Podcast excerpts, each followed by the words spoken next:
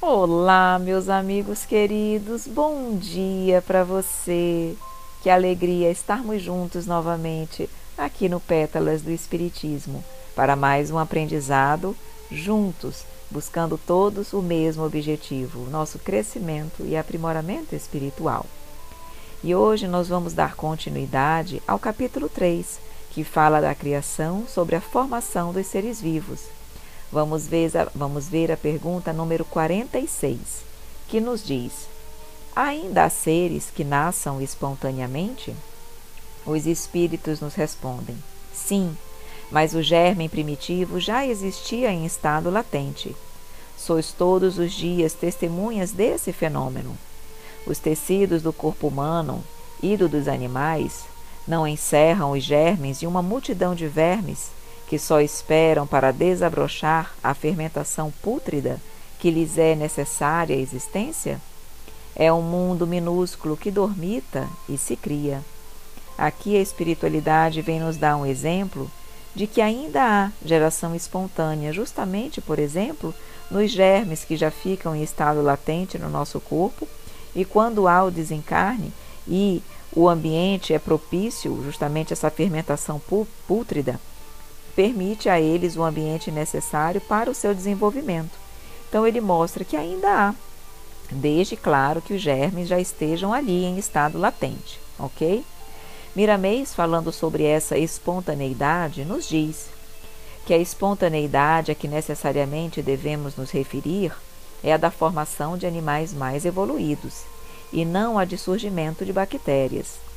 Já nos encontramos em um mundo capaz de gerar pela espécie, dada a idade do planeta na escala dos mundos. A geração espontânea é induzida por forças espirituais, ou seja, os benfeitores da espiritualidade maior trabalham, trabalham no seio bendito da matéria, para que esta alcance maiores valores e abra as comportas de forças ativas para estimular outros campos de vida dentro da vida natural. Sejamos estudiosos, não percamos tempo. As oportunidades são poucas e difíceis no campo do aprendizado. Tudo o que resta depende de nós, porque Deus já fez a parte dele e sempre nos ajuda a empenharmos a nossa.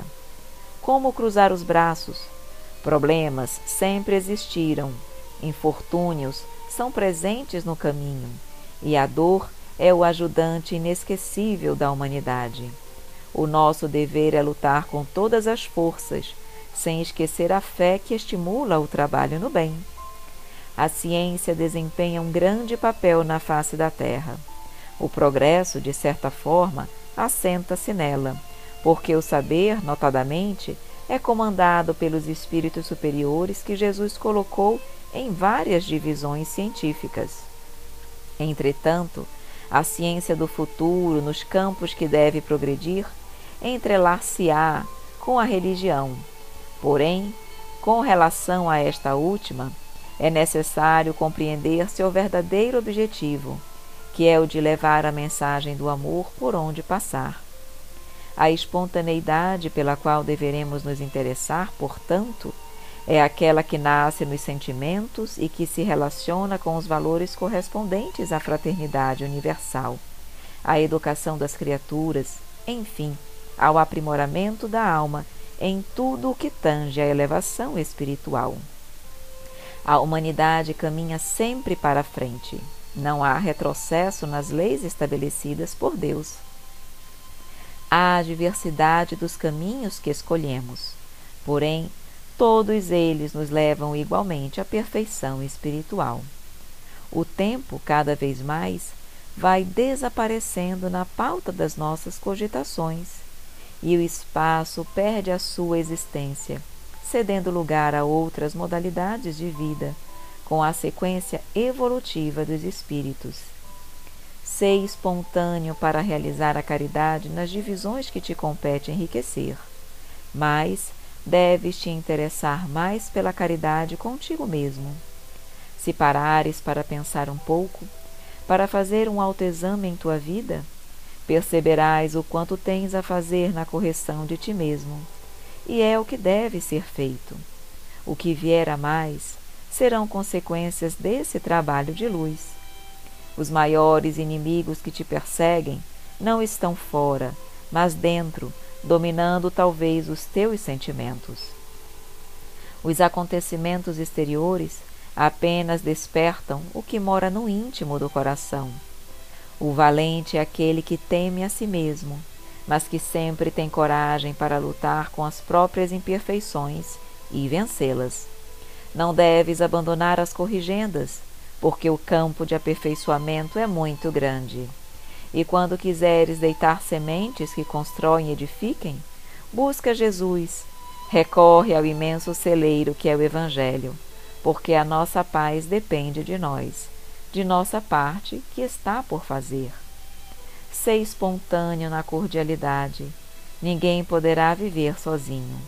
A vida é um entrelaçamento de amor entre as criaturas. Todas as vezes que esqueceres teu irmão em caminho, ou que tiveres oportunidade de o ajudar e não o fizeres, retardarás teus próprios passos. Queiramos ou não, somos todos entes interligados, uns aos outros, com as bênçãos de Deus. Que lindo, né, gente? Realmente é sempre maravilhoso ouvir os esclarecimentos de Miramês, porque ele nos mostra, principalmente no início, que mesmo nos momentos e no início do surgimento dos seres vivos onde há a espontaneidade comentada, ainda aí há sempre a presença ao toque da espiritualidade superior organizando e administrando tudo, mostrando que nada, nada está fora da lei de Deus, do seu comando, do seu poder, da sua orientação. Então, isso nos dá mais uma vez a certeza que necessitamos para continuar confiando, para continuar acreditando, para continuar nos melhorando dia a dia, para sermos pessoas melhores, mais evoluídas e, acima de tudo, que vivenciemos que vivenciam o Evangelho e o amor de Jesus. Certo, amigos queridos? Mais uma vez agradeço sempre pela companhia diária de cada um de vocês. Desejo um dia maravilhoso, de muita luz, de muito amor, de muita alegria. E para você que ainda não está recebendo as nossas pétalas, mande uma mensagem para o número 92 do DDD 9 9191 9595. Um grande abraço a todos, queridos amigos, e até amanhã.